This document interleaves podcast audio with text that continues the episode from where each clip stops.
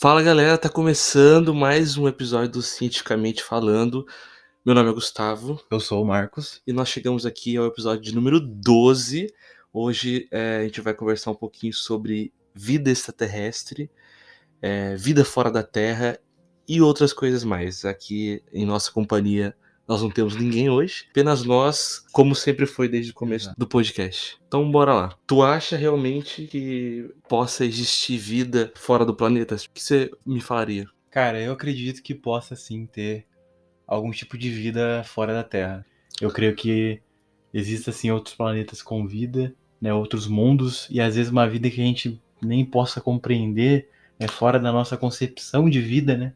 Que daí já é outro um outro debate. Eu acho que um ponto chave é que se existir vida, dificilmente vai ser como a nossa. Exato. Porque embora você leve em consideração que o universo tem um tamanho quase que incompreensível pra gente, é, as variáveis que deveriam ter para que exista vida como a gente conhece hoje são muito específicas, né? Então eu acredito que é, a chance é muito baixa da gente ter. E quando você fala em ter vida em outro planeta, a pessoa já vai pensar que existe outro Marcos lá em, em Saturno 13, que é em outra galáxia, sei lá.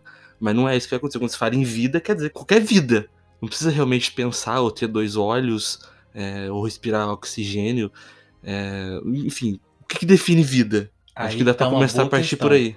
E uma coisa que a gente ainda até fica em bastante discussão é, por exemplo, os vírus. A ciência hoje não considera como um ser vivo, mas tem esse poder e, e, consegue se replicar e consegue entrar nas nossas células, aproveitar no nosso material genético, fabricar mais de si e infectar outras células. Então, esse mecanismo, será que não poderia ser considerado vida, né? O que, que a gente tem por, por vida, né? A gente tem um ser que contém células, tem um metabolismo, tem uma estrutura que consegue regular processos de si, intra, né? Ou também extra é, ambiente. A gente tem essa discussão também nesse âmbito. O que, o que a gente tem, o que a gente conhece, não quer dizer que necessariamente pode ser que funcione lá fora.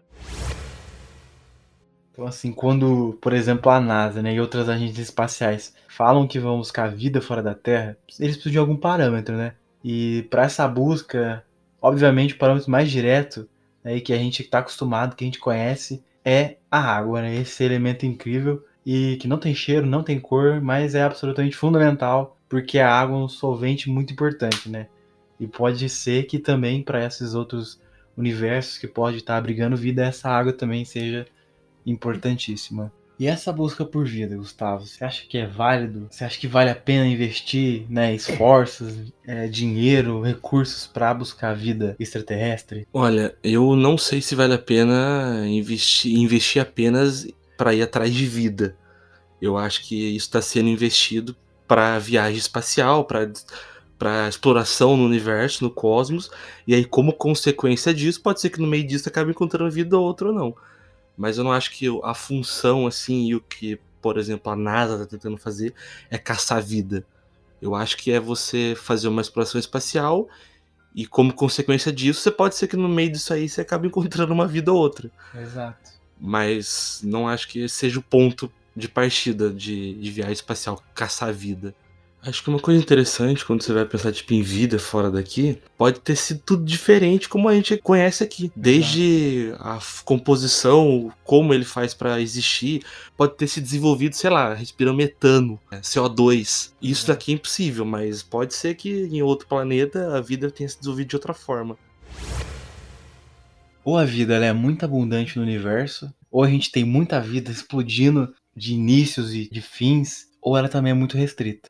Mas o que também dificulta é a nossa compreensão, o alcance que a gente tem hoje das estrelas, por exemplo. Então a gente tem uma noção muito limitada. E imagina isso, né? A gente está aqui nesse planeta, numa galáxia, que só nessa galáxia você tem de 100 a 400 bilhões de estrelas. Então se você pensa hoje, né, que também há planetas girando em torno, desses sóis, né, que uh, habitam essas galáxias, a gente aí tem trilhões de mundos, trilhões de possibilidades de haver vida, ou algum registro dela que já se passou, ou que está ocorrendo, porque também a nossa limitação é o como a gente viaja por esse espaço para poder é, explorar a vida. E até a gente chegar lá, a vida que poderia ter lá, a gente pode chegar e ver só um registro. Ou ver o início de uma vida, ou ver o final dela. Então, a gente tem essa limitação de como a gente faz essa viagem, né? Como a gente explora. Se houver vida, eu não acho que vai ter uma de forma complexa como a nossa. É, se tivesse existido, os caras já teriam, será, encontrado nós? Se eles fossem muito melhores do que a gente, digamos assim. Porque a gente não conseguiu encontrar os caras ainda. Se, se essa vida muito mais inteligente do que a, a gente existe, por que não encontrar a gente? Porque os caras pensam em alienígena e pensam que os caras estão vigiando os a Terra pensando nos seres humanos, ó. Aqueles caras ali, a gente tem conhecimento, a gente não vai. Se você é uma espécie e tem conhecimento de outra espécie em outro planeta que tem sua vida e tal, por que diabos você não vai querer fazer uma viagem até lá? É porque provavelmente não tem vida que tenha tecnologia e inteligência suficiente quanto a nossa, ou muito mais do que a nossa, para conseguir fazer essa, essa viagem espacial e tal. Eu acho que é muito mais simples. É tipo você jogar numa loteria com 100 milhões de chances em um. E pensando nesse sentido da loteria, se você não jogar na loteria, você nunca vai ganhar. Então, se a gente ficasse com a cabeça fechada de, ah, acho que não tem vida mesmo e não vamos explorar, a gente nunca ia saber. Então, a loteria seria, o prêmio da loteria seria encontrar vida. Então, nesse sentido também se torna interessante investir e explorar o universo, né? Sim, eu, eu não lembro que quem tá foi, buscando. quem foi que disse essa frase, mas alguém disse que se não houver vida no universo, ele é um grande desperdício. Exato. Porque eu acho que o que dá sentido, porque assim, o universo não pensa, o universo não tá nem aí porque a gente acha, das nossas crenças, do que a gente gosta ou não.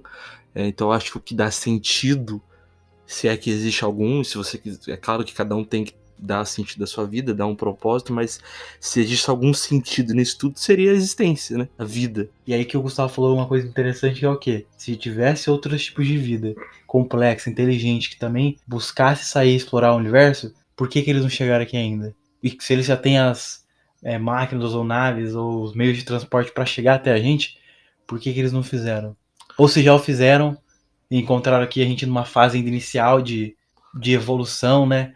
Formação do nosso planeta, por exemplo. Não faz sentido É. eles encontrarem a gente e não ter contato e não fazer contato. Exato. Na, na nossa Não tem, atual não tem, não nossa tem atual condição, né? É, Porque tem se eles chegassem aqui a 3 bilhões de anos atrás, iam ver só bactérias no mar. No caso, eles Tipo, né, você pensar em OVNI, os caras vêm aqui, encontrar nada. deixa um rastro no milharal e vai embora. Por que diabos?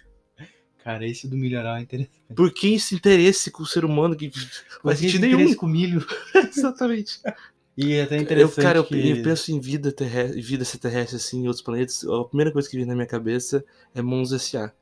Tipo, a, a forma de vida que vai ser. É uma pessoa com, que não tem olho ou tem 73 braços, porque na, naquele planeta que ela vive, ela exige muito mais braço do que divisão, sei lá, entendeu? Porque a vida se desenvolveu de outra forma. Porque tudo vai depender exatamente as- das condições de vida que, aquela, que aquele animal precisa. Cara, abre inúmeras Sem- possibilidades. Inúmeras possibilidades. Exatamente, cara. Nossa senhora. Aí eu, co- eu fico pensando em, em bichos muito bizarros, porque não vai, não vai ser roxinho, bonitinho e tal, que a gente pensa, eu acredito. Vai, ser, vai ter sido se desenvolvido de forma muito criativa que a gente não tem nem concepção pra imaginar. É, Por isso que eu imagino uma coisa for- muito bizarra, assim. Se caso for algum tipo de vida complexa, né? Que tenha, que apresente essas É. estruturas aí. Mas Já, eu, já seria muito difícil, né? eu acho que ia ser muito difícil a gente encontrar aquele ETzinho verde do zoião com a cabeça grande. Cara, Eu acho que essa aí é a concepção de alienígena. um olho daquele tamanho devia ter sido um desenvolvimento evolutivo, assim, muito absurdo pra chegar naquilo. Acho que eles vivem no escuro e precisam de um olho grande, sei lá, pra captar luz. E... Surreal. É surreal. É um, um campo assim que abre muita Se você encontrasse. também, né? Você já assistiu A Chegada? Já, É um excelente filme. sim. É um bom filme. É tipo assim, os caras fazendo contato de. Que lá não é, é um tipo de vida tentando fazer contato e que não é tão fácil da gente compreender porque é uma vida completamente diferente. Exato. É, tanto que o filme gira em torno. Comunicação ali é tudo. Aham. Né? Gira em torno de como eles se comunicam e tal. O que- você diria se você pudesse ter contato com uma pessoa assim que veio de outro, outra galáxia e tá fazendo algum tipo de contato com a gente? Cara, eu iria botar uma música. Cara, eu pensei a mesma coisa. A gente manifestar nossa arte, porque uma música. Eu ia botar Barões da Pisadinha, assim, pra ver se o cara sente um. Sente algo diferente. É, cara. Sente um piseiro chegando. É. Sente um piseiro. Cara, veio lá do. De Não. Duna. Ouvir Barões da Pisadinha. Mano, porque assim, é que, Cara, nem- que nem fizeram na. Voyage lá. Aham. Mandaram a Voyage com o quê? É Coisas da nossa cultura. Exato. Um disco gravado. Um disco, histórias, um poema. nossa localização, É. música tocando. Que aí, quando alguém encontrar, eles, o que eles vão ver? Vão ver o que a gente gostava, quem nós éramos, né? Através de uma manifestação nossa, né? Sim. Eu botaria uma Seria música. Tipo, tá com uma um, um extraterrestre lá, aí eu recebo um chamado pra fazer contato. E daí, eu, como que eu faço? Eu botaria um som. Eu veria, eu veria como, ele, como ele reagiria. Como reagiria? Exato. Ele ficaria, cara, com um piseiro. conseguisse- Não tem um lugar nesse, nesse universo que não, que não fique satisfeito com, com um bom piseiro, cara. Um João Gomes. Rapaz, um Zé Vaqueiro. Bom demais, cara.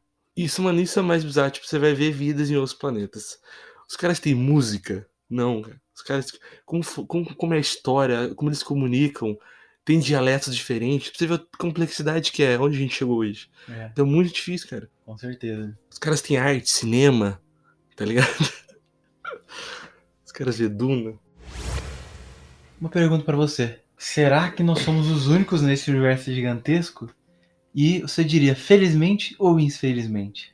Cara, com toda certeza, se fôssemos os únicos, infelizmente. É. Para nossa tristeza, é, levando em conta ainda que a gente está destruindo a nossa única Terra, o nosso único planeta. O, olha, o único planeta que a gente tem conhecimento Que de, de poder abrigar a vida, que é a nossa única casa, a gente tá atacando. É tipo você ter uma casa, você conseguiu uma casa, você financiou uma casa, Casa Minha Casa Minha- Minha Vida, Certo. pagou durante 10 anos, você taca fogo nela. Você taca fogo, você mija em cima da sua casa, e daí você vai morar onde? Não tem onde você morar. Mas ele só vai perceber depois. Ou melhor dizendo, você dá uma festa na sua casa, na hora tá tudo bem. Aí tá todo mundo destruindo, o povo mija, na sua, mija em cima da sua cama, caga no sofá, quebra o seu videogame, mas você tá bêbado, tá tudo tranquilo, você vai levando. Só percebe o estrago depois que a sua casa tá desabando. Sua Aí casa, você não tem onde de morar. Aí o que E é mais ou menos o que tá acontecendo. A gente tem a É nossa isso. única casa disponível até o momento que pode abrigar vida. Não existe outro lugar, cara. Pensa na complexidade no tamanho do universo. O único lugar que pode ter vida, que pode abrigar vida é aqui. E a gente tá destruindo ele. Então, respondendo a sua pergunta, se não tiver vida em outro planeta, quer dizer que dificilmente outro planeta é habitável.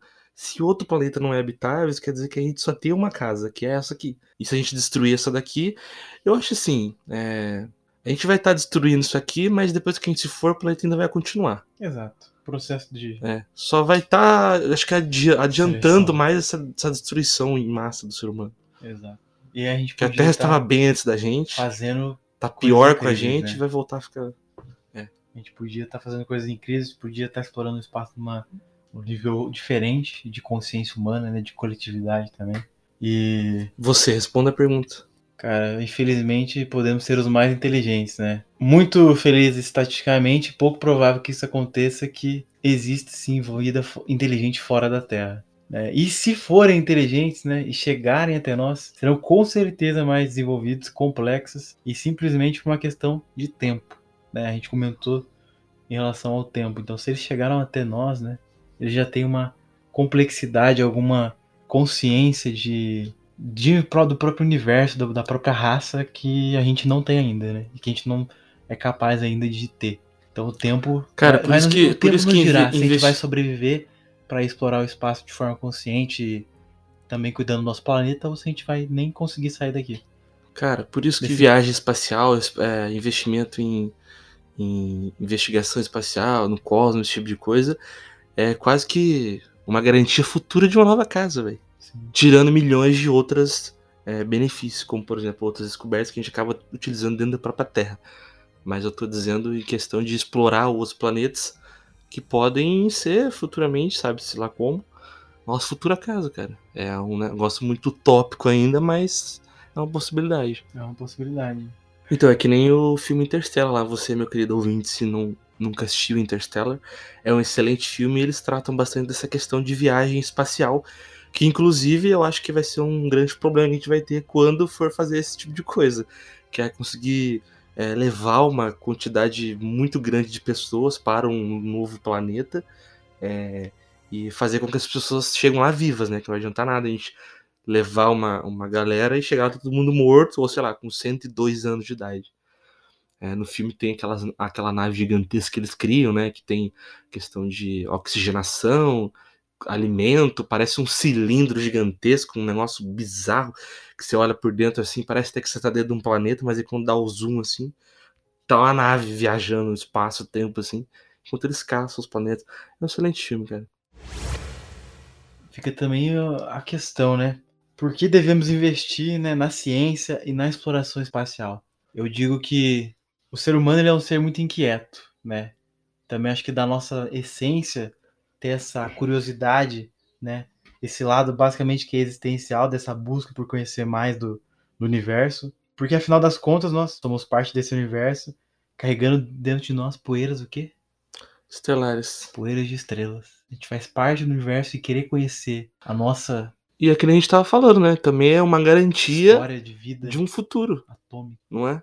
É, nós somos a única espécie desse planeta que conseguiu fazer viagem espacial. Cara, a gente é a única espécie desse planeta a desenvolver uma complexidade de comunicação, de desenvolvimento. E outra, Social. o tanto de coisa, de benefício que a gente usa na Terra, que foi graças a pesquisas e exploração espacial, não tá escrito. Exato. Porque o próprio movimento de você querer investigar, investigar algo, os frutos desse esforço geram novas tecnologias também. Exato. Como, Então- por exemplo, eu tava lendo um livro do Neil deGrasse Tyson, que ele comenta sobre é, o telescópio Hubble, que tava com problemas nas, nas lentes do telescópio, que é gigantesco, né? Uhum. eles não estavam conseguindo captar as imagens corretamente, porque como se, fosse um- como se o telescópio tivesse com miopia. Uhum. Aí eles conseguiram fazer uma correção no telescópio utilizando um tipo de lente. Que inclusive foi o início do desenvolvimento de lentes que as pessoas usam hoje no óculos. Pra Graças corrigir a visão. para corrigir a visão. Graças, óbvio que eles não teriam, eles pode ser que teriam descoberto isso de outra forma posteriormente, né? Porque o problema da visão existiria mesmo assim, mas foi descoberto a princípio, né? Foi a base graças a esse problema que foi solucionado em uma Situação Uma de situação, exploração. é, de exploração, de observação de planetas, observação que para muita gente vai pensar, mas que idiotice, minha, minha rua tá esburacada, mas os caras estão gastando dinheiro para fazer viagem espacial. Gente, tem nada a ver uma coisa com a outra. Você pode consertar uma coisa, ao mesmo tempo utilizar e fazer outra coisa, entendeu? Exato. Então, muitas das coisas que a gente tem veio graças a essa exploração espacial, a pesquisas desenvolvidas pela NASA e esse tipo de coisa. E além do que, vai te catar, né, cara? É é legal pra caramba, vai te, te lascar. Você vê aqueles lançamentos de foguete lá, do Elon Musk, que enfia dinheiro no rabo, não tem onde mais enfiar dinheiro e quer lançar foguete.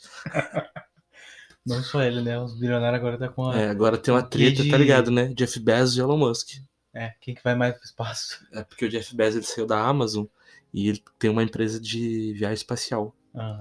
E você tá ligado que a, a, tipo, a NASA eles não tem condição financeira suficiente pra mandar qualquer foguete hora que eles quiserem, o tempo que eles quiserem, com a capacidade que eles quiserem. Eles Ah. não têm investimento muito grande pra isso, embora os Estados Unidos investe pesadamente. E daí eles abriram portas para empresas privadas é, fazer parte do BO deles. Aí teve uma competição absurda lá e tal. Acabou que ganhou a empresa do Elon Musk, aí o Jeff Bezos ficou com dor de cotovelo, porque é o cara mais bilionário, o cara mais rico do planeta, óbvio que ele não ia querer, né? Deixar barato. Aí ficou essa treta, mas acho que no final das contas deu pro Elon Musk o negócio da, Da viagem SpaceX, espaci- né? é, da SpaceX. Space. Acho que a empresa do, do Jeff Bezos é a Inclusive, a Blue SpaceX Origin. levou, né, é, no início desse ano, alguns astronautas para a Estação Espacial Internacional. Então tem essa parceria aí que tá funcionando bem, porque imagina, se é uma organização, digamos do Estado, não tem muito dinheiro, beleza, você quer um cara que vai pro espaço, Engraçado que vai te pagar a tua viagem, você faz. Pra você conseguir mandar mais astronautas, pra você conseguir mais, mandar mais equipamento, se você faz esses, esses acordos. A questão é investimento em, ci- em ciência e educação, cara. Não há outro caminho para despertar um interesse assim genuíno nas pessoas, se não for através da educação, é, alfabetização científica. Cara, com certeza. A gente se torna outras pessoas, cara, voltando- quando a gente tem conhecimento sobre quem nós somos, o lugar que nós estamos no, no- no cosmos, nossa questão de responsabilidade. Por isso que é tão importante essa questão de ensino de ciência. Enfim, cara, entender quem nós somos no universo. Voltando em algumas décadas, né? Aí também falando sobre vida fora da Terra, a gente teve o começo de aparições de OVNIs, né? Que são objetos não, UFOs, né? Objetos não identificados e toda esse, essa, essa questão polêmica, né? Que Vez ou outra surge aí na mídia. Menos do que antes caça. agora, né? Exato, menos do que antes agora, mas vez ou outra, hoje em dia surge, ah, sei lá, um caça que captou algo que não conseguiu identificar, é, ou também, Ou tipo, a NASA lança- eh, solta um vídeo que não tinham soltado antes, aí pronto. A NASA estava escondendo a existência de extraterrestres. Porque eu lembro que teve uma vez que, cara, tem um- uma porrada de coisa voando pro espaço que a gente não consegue saber o que, que é. sim, Ou, primeiro, pode ser um fenômeno, ou pode ser algo realmente não identificado. Isso quer dizer, não identificado. Não, quer- não quer dizer vida, não quer Não dizer quer nada, dizer que é um extraterrestre que tá descendo aqui Puxa, identificado. levando vacas embora pela uma nave espacial ou destruindo milharais. Só quer dizer que é um negócio não identificado. Aí eu lembro que os caras não divulgaram porque realmente não era alguma coisa identificada. Aí depois eles foram divulgar o vídeo e pronto. Saiu o que saiu no jornal? Nada não no esconde. jornal, né? No, no sensacionalista e tal. NASA esconde vida. O que não é verdade, né? Porque assim, você vê esse tipo de coisa, não, não existe nenhuma evidência de que exista alguma vida fora da Terra. Não existe nada hoje concreto que a gente pode dizer que existe vida fora da Terra. Então esse negócio de se acreditar que veio um ET aqui, gente, pelo amor de Deus, E outra, nenhum ET vem de outro planeta pra destruir milharal. Pelo amor de Deus, cara. Mano, tipo assim, se o cara vai fazer uma viagem aqui na Terra, eu imagino que ele deve ter alguma coisa em mente. O que, que seria útil pra ele? Não sei. ele, Dinheiro não ele seria. veria recursos, recursos o quê? Naturais que a gente tem, ou recursos de mão de obra, ou qualquer coisa que seja interessante em questão energética e que possa estar auxiliando ele de alguma forma. Ou até mesmo contato com a gente para fazer É, e por lá, que uma o cara. parceria, ou, ou até mesmo nos destruir, mas assim, ele não vai querer o seu milho. Ele não vai querer. Não faz sentido. Ó, a milho primeira coisa que o cara ia fazer, eu acho que ia querer, que- não, ia querer fazer contato. Não faz sentido. Pra mim isso é incabível. O cara vir até aqui e não querer fazer contato com a espécie. Não faz, pra mim não faz o menor Se sentido. E outra, você já percebeu que todo mundo, sempre que vai falar de obra, é, é- a pessoa é louca. Você não vê nenhuma pessoa sensata ou que tenha publicado um artigo científico falando sobre isso.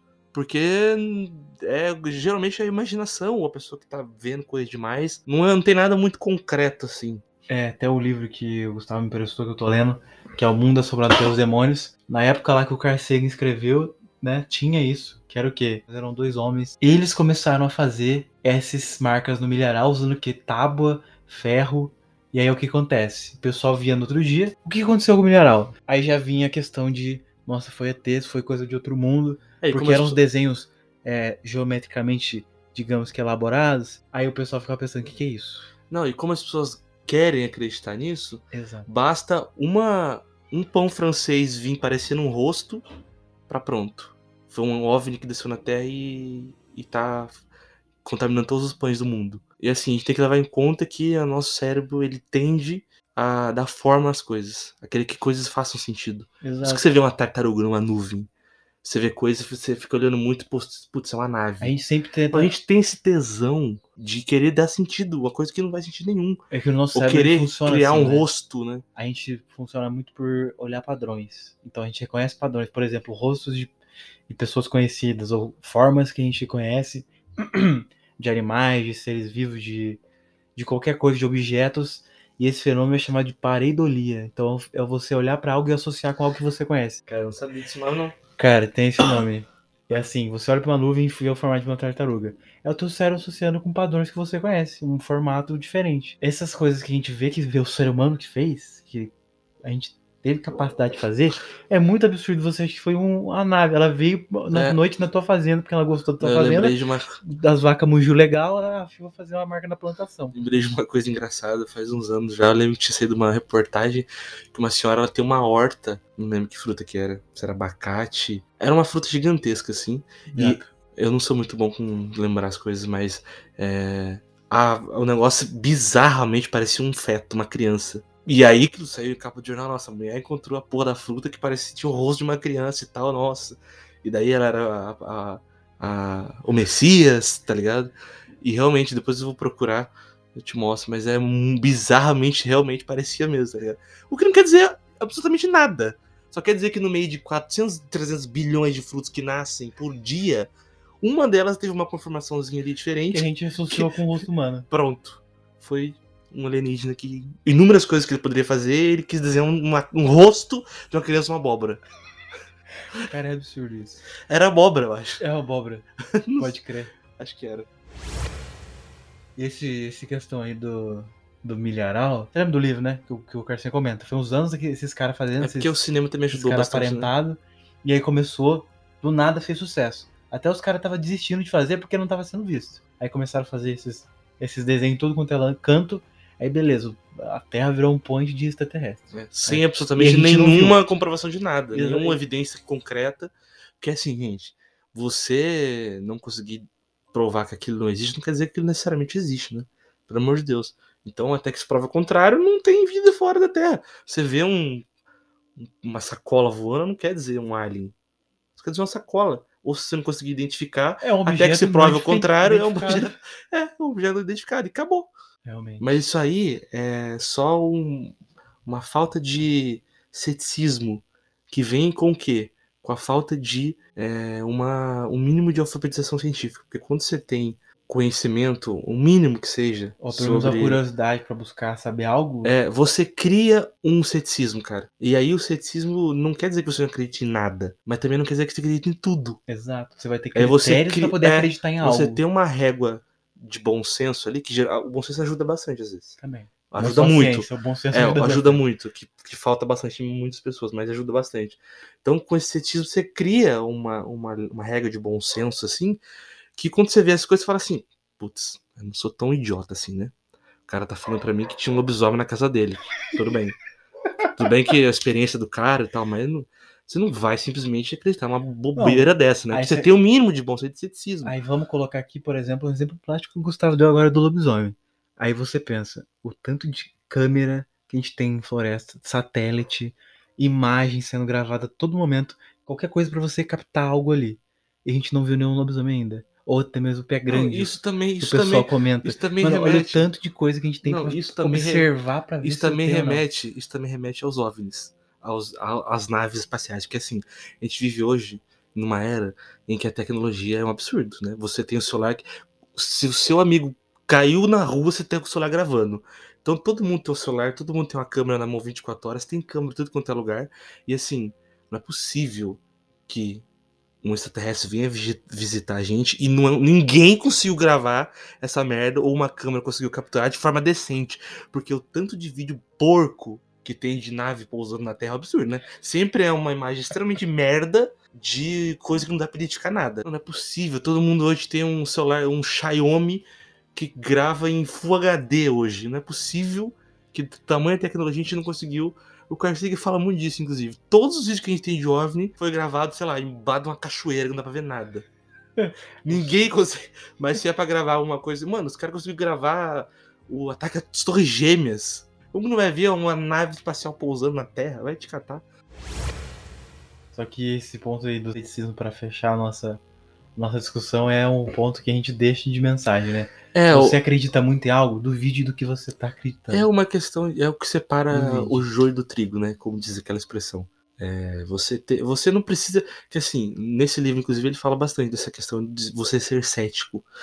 Você não pode ser um cético muito fervoroso, porque daí você vai deixar de, às vezes, descobrir uma coisa ou identificar uma coisa que ninguém sabia. E aí, se você é muito cético, você fala assim: ah, isso aí não é verdade, foda-se, não vou nem, nem perder meu tempo com isso. Então, quando você é muito cético, você acaba deixando de abrir novos áreas que você poderia ter porque você tá sendo muito cético, né? Mas se você também não tem um mínimo de cet- ceticismo, chega um, um- um bobalhão em você e fala que vai ler tua mão e prevê que você daqui dois meses não vai estar mais casado. Aí você chora, depressão e acaba dando dinheiro pro cara, ou acaba acreditando em qualquer besteira que vê na internet, o seu tio compartilhou no zap. tipo de coisa de fake news que nim- um mínimo de ceticismo de, de duvidar das coisas acabaria resolvendo. Então tem que ser um meio termo, né? Tá ali na linha pra não desacreditar em tudo e também não acreditar em nada, né? Então é um mix de ceticismo com bom senso que acaba resolvendo muita coisa. Eu sou bastante cético com muita coisa, às vezes eu acho que até demais. Isso me ajuda em muita coisa, cara, porque você Ajuda não filtrar, é, né, é, é tá você não ser enganado. Não, É. não, eu, não, eu não digo só em questões espaciais, digo questões de vida, questões de, de como você se comporta e conversa com outras pessoas, entendeu? Também você fazer uma compra na internet. É, cara. Já te ajuda nisso. É, você ter um mínimo de ceticismo, entendeu? Isso aí é uma coisa que você trabalha com o tempo. Você vê uma coisa, você desconfia. Porque, pô, você pode muito bem ouvir uma coisa e não ser desrespeitoso com a pessoa, e depois você vai ver, vai dar uma pesquisada e fala, será que aquilo ali faz sentido? Bom, não faz sentido, né? Porque tem coisas que realmente não faz o menor sentido, cara. E aí, se você tiver um pouco de ceticismo, você vê que aquilo não faz sentido e pronto. Filtra aquilo e descarta e acabou, segue a vida. Tem muita informação útil pra gente ficar dando importância pra coisa besta. Que o assunto era ceticismo e vida extraterrestre, a gente vai recomendar um livro que você também está lendo ainda, né? Que eu já li, que é O Mundo Assombrado pelos Demônios, que é o livro do Carl Sagan. E assim, o livro parece que foi escrito ontem. É um livro extremamente atual recomendo para qualquer pessoa. É o propósito do livro, na verdade. Carl Sagan foi um dos primeiros, se não o primeiro grande divulgador científico do mundo, junto com algum outro ali, mas provavelmente de moderno assim, com certeza foi.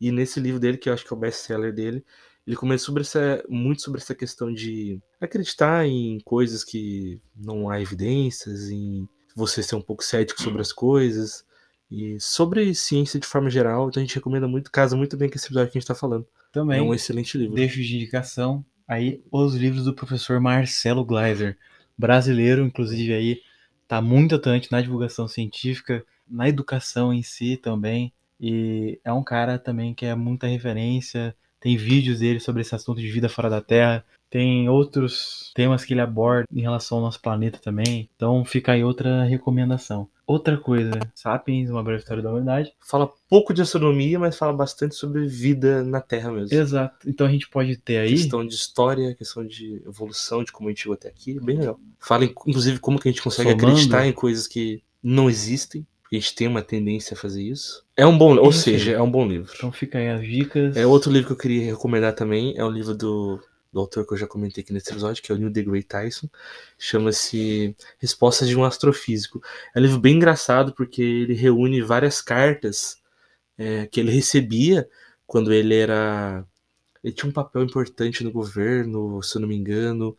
É, tinha programa de TV na época, hoje ele é bem mais popular, mas antes também era. Ele recebia um monte de cartas e ele respondia esses fãs. E cartas às vezes não muito educadas e tal, é bem engraçado. E aí ele responde perguntas como, por exemplo, por que a gente precisa investir em ciência?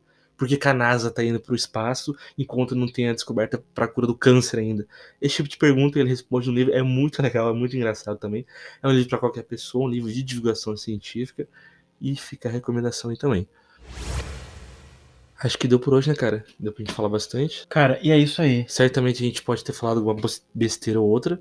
É, a gente não é astrônomo, a gente não é astrofísico, a gente só tá dando aqui a nossa opinião, conhecimento que a gente tem sobre a área. Pode escrever pra gente se você discordou de alguma coisa, achou alguma coisa errada. Escrever que a gente corrige no próximo episódio, ou não, né? Dependendo de qual for a sua crise. Faça uma crise construtiva, manda lá pra gente. Sente falando gmail.com ou no Instagram, arroba Falando, tá? Nossas redes sociais estão abertas para críticas e sugestões. Muito obrigado que você por ter acompanhado a gente até aqui. É, também fico, fica o convite para também ouvir os nossos outros episódios. Fica a dica aí dos episódios anteriores, vai lá no Spotify, você pode procurar no Apple Podcast, em qualquer agregador de podcast, escreva cientificamente falando, vai estar tá lá. Tem um monte de episódios bem legais para vocês ouvirem, espero que vocês estejam gostando. E é isso. É isso, valeu e até. E aí, meu amigo, fechamos mais um episódio. É bem legal essa discussão. A gente já queria fazer esse episódio faz bastante tempo. Faz um tempo que a gente não faz um episódio né? só nós, né? Exatamente. E surgiu essa oportunidade aí, já tinha um roteirinho pronto. E, cara, falando cara, a gente, coisas... Fala, a gente precisa falar de Duna. Exatamente, cara. Como, primeiro, como foi, como tá a sua vida? O que, que você tem feito? Cara, o que, não que você tem assistido? Ninguém se importa com a minha vida.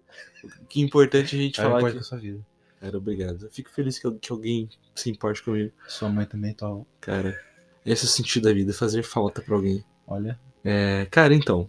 É... Resumo, importante, né? Vamos não, falar não de vou, coisa. Não vou, não quero, falar a verdade, não quero falar da minha vida, não. Quero falar de Duna. Só semana a gente foi assistir Duna. É, e é um, um filme bem legal, que inclusive fala bastante de questão de viagem espacial, que é o que a gente tava falando aqui. Esse episódio tá bem tá bem complementares com outras coisas, como é. o livro do Carl Sagan, esse filme também. Você gostou do filme, cara? Cara, eu adorei esse filme, velho.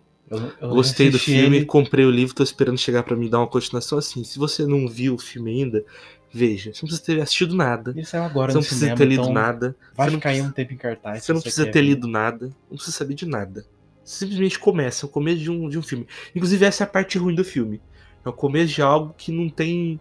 Que é interrompido, é um coito interrompido. Não termina, não é uma história fechada. É um episódio que ele começa algo e para no meio do nada. Mas é excelente. É, mas, é, mas assim, Excelente. não é uma coisa que estraga.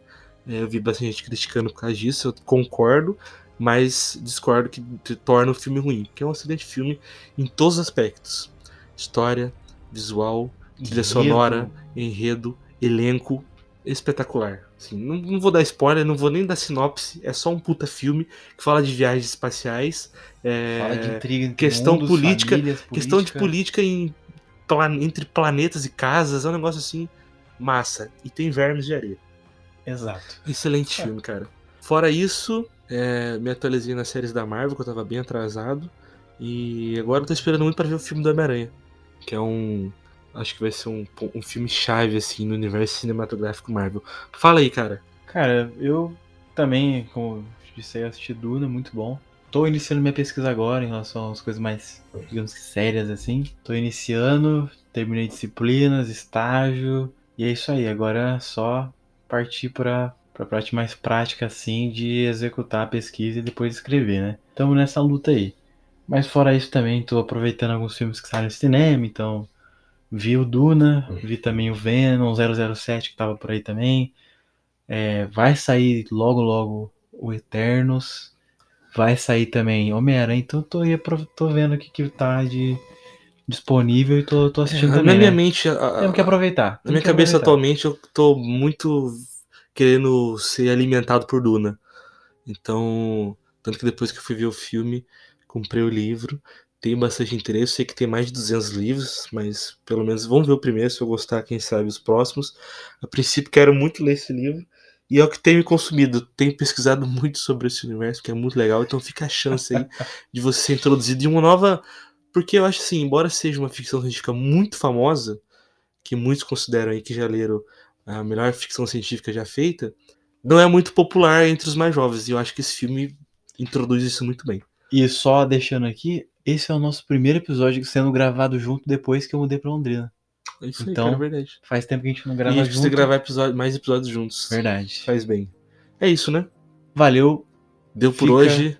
Um pro- abraço. E como eu falei, é, mandem críticas e sugestões lá no Cientificamente Falando.